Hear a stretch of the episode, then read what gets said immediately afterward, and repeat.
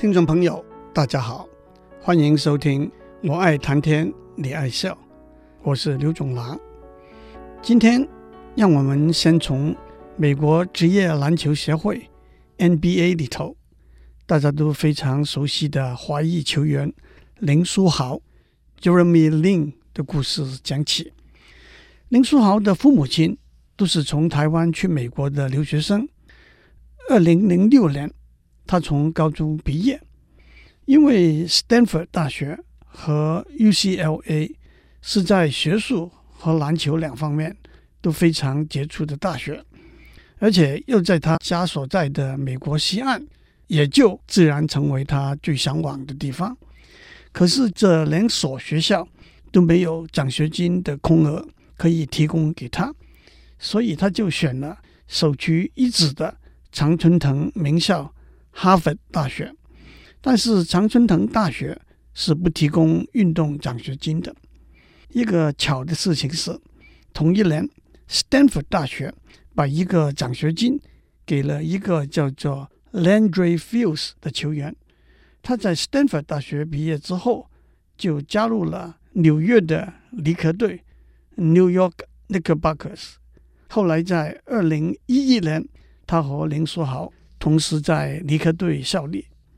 美国的大学篮球比赛有一个相当完整的架构和组织，在全国体育协会 （NCAA） 底下，超过一千所大学的篮球队分成三组，每一组里头又分成二三十个联盟。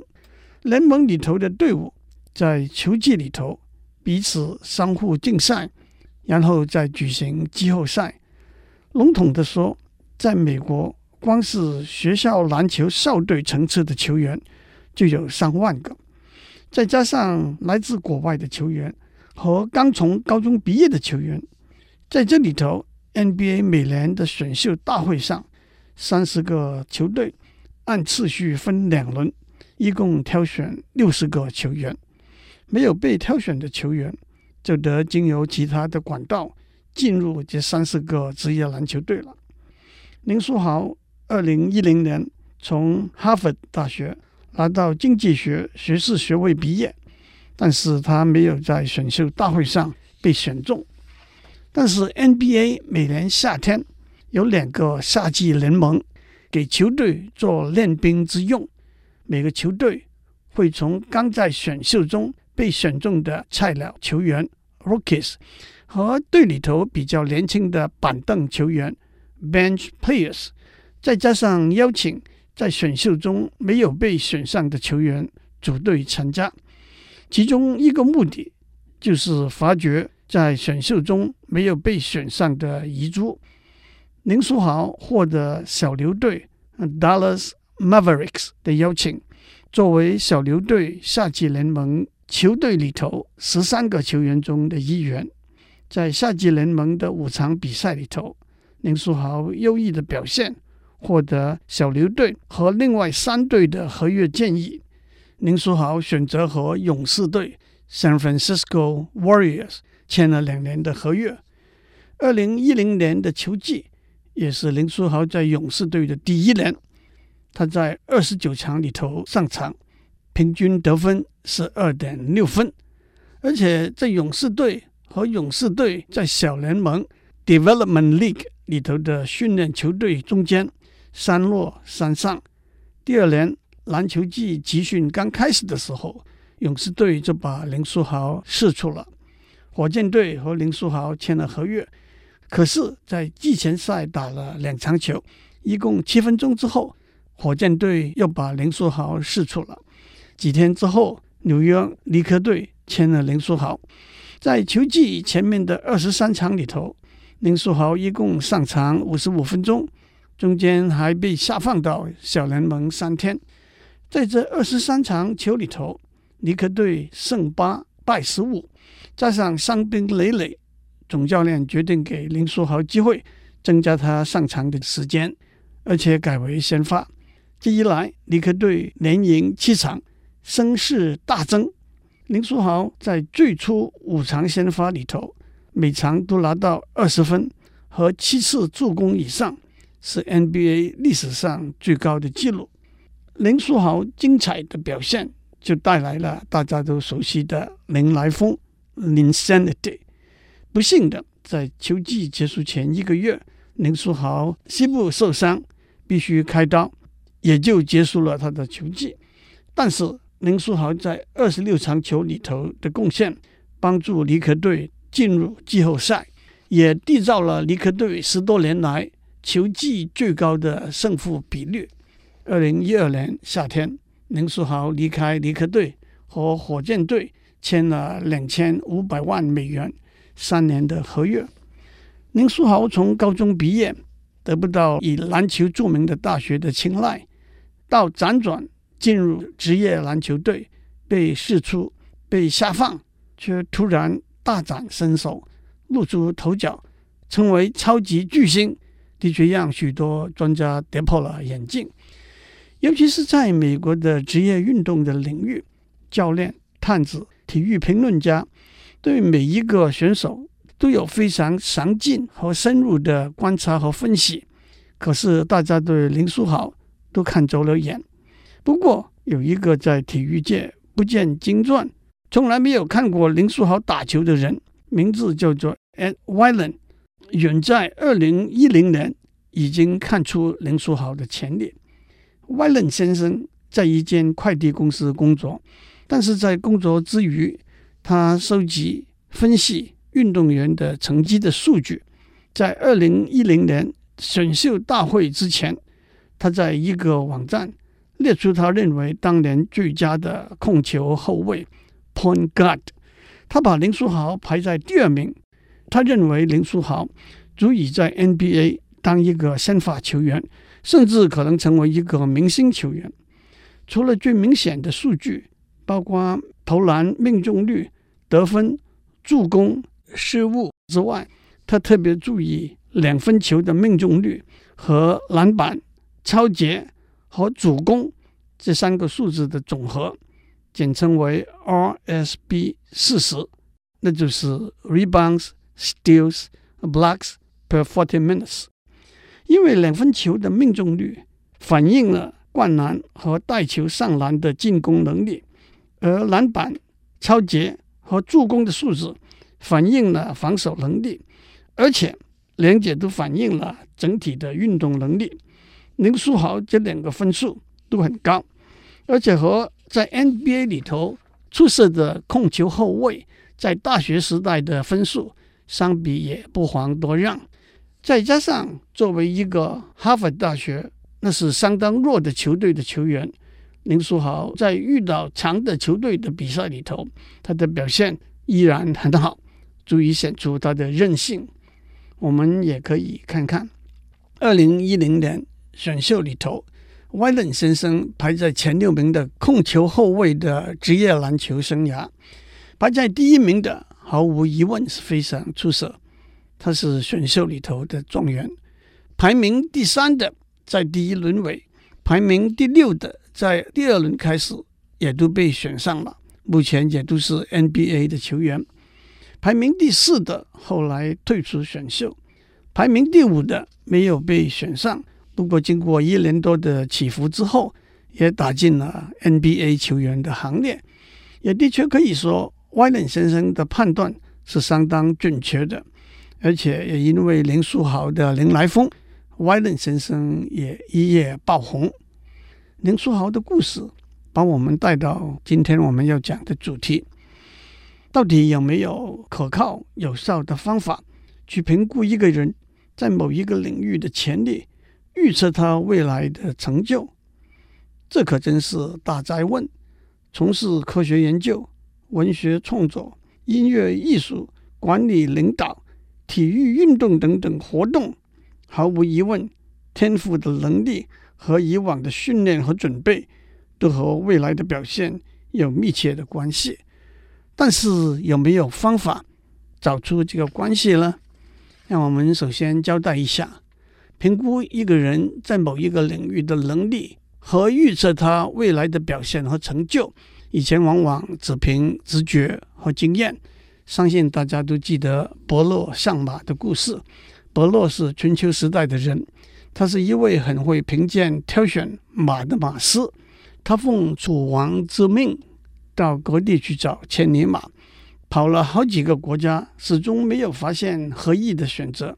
有一天，看到一匹骨瘦如柴、拖着盐车在上山的坡路上气喘汗流的往上爬的马，伯乐走过去，这匹马突然昂起头来，大声嘶叫。伯乐在声音中立刻判断出来，这是一匹难得的骏马。大家也听过“慧眼识英雄”这句成语。佛教里头说的五眼是肉眼、天眼、慧眼、法眼和佛眼。慧眼能够看破假象，看到实相。但是，正如韩愈说的：“世有伯乐，然后有千里马。千里马常有，而伯乐不常有。”至于慧眼是怎么来的，那就更是玄得很了。因此，很自然的，我们就朝科学化、量化的方向走。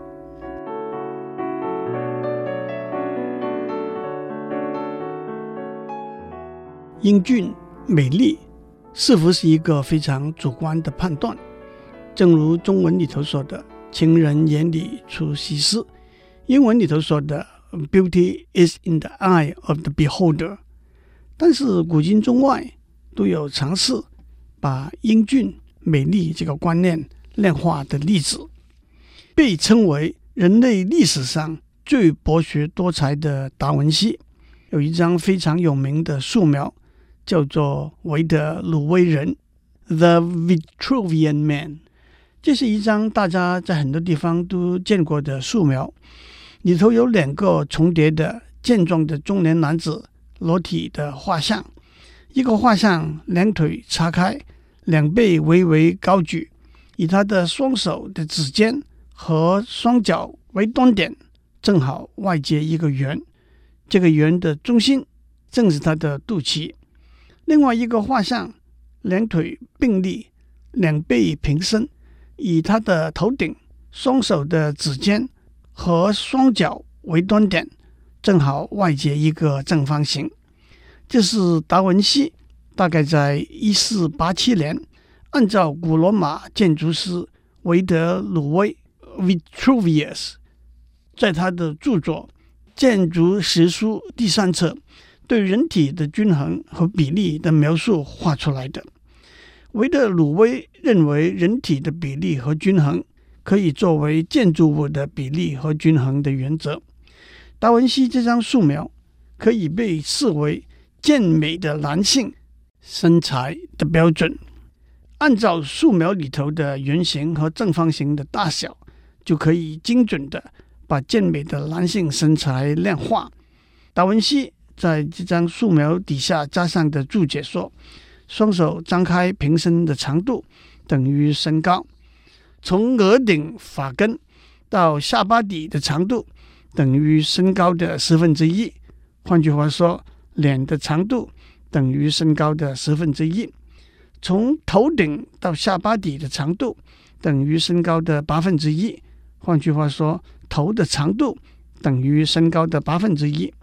两肩最大的宽度是身高的四分之一。从手肘到指尖的距离等于身高的四分之一。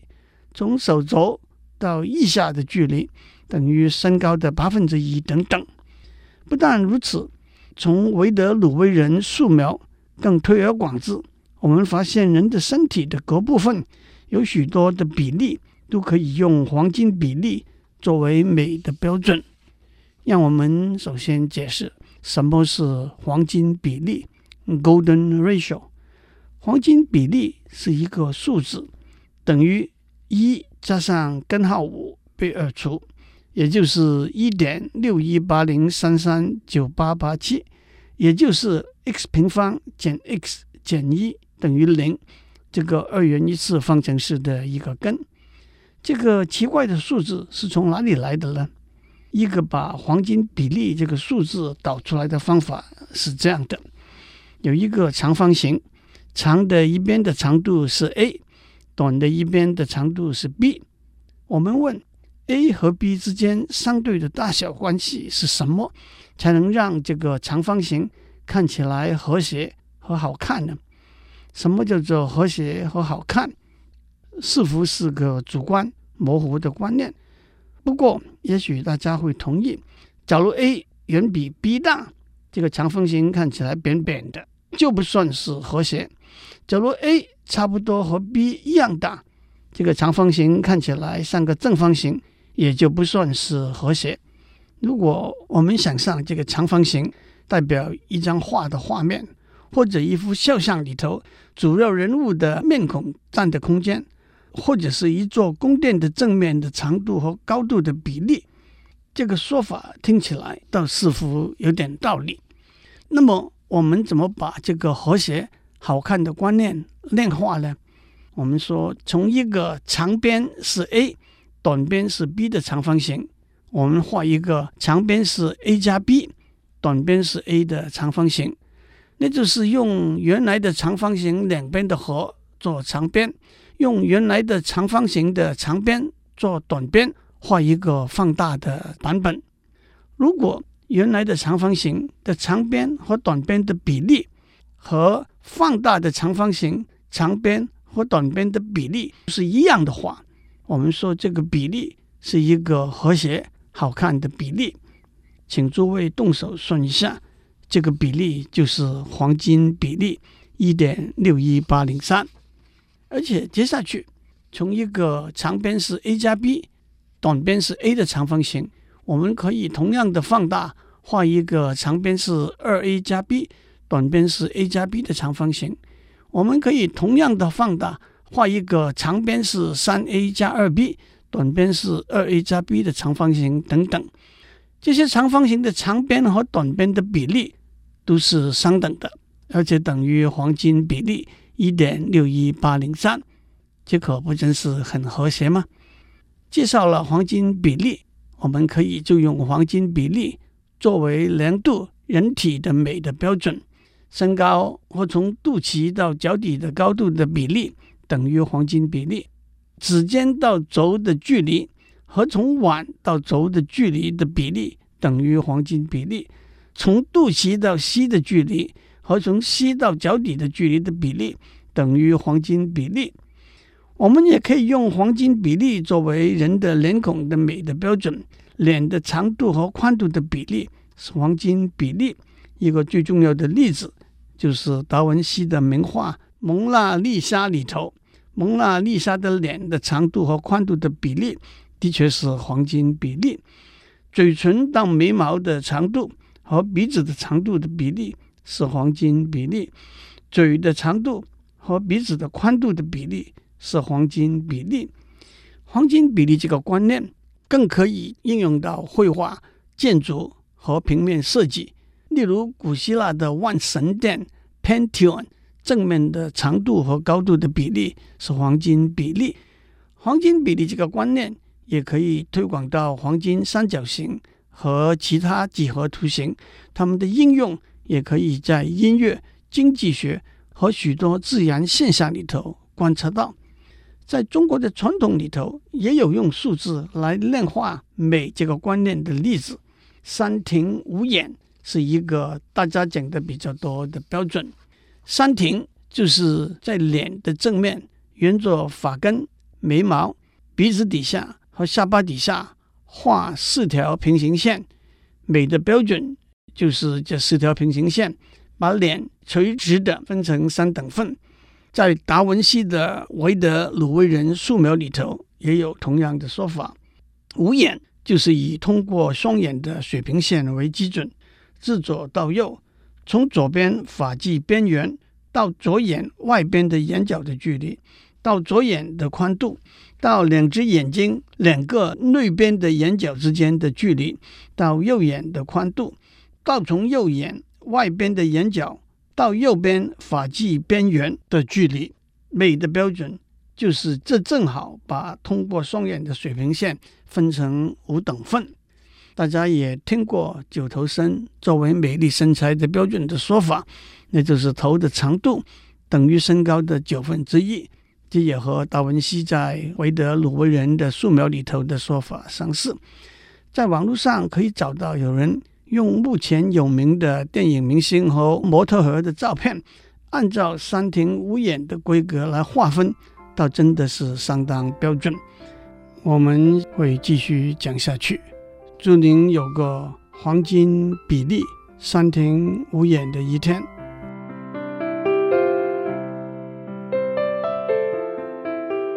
以上内容由台达电子文教基金会赞助播出。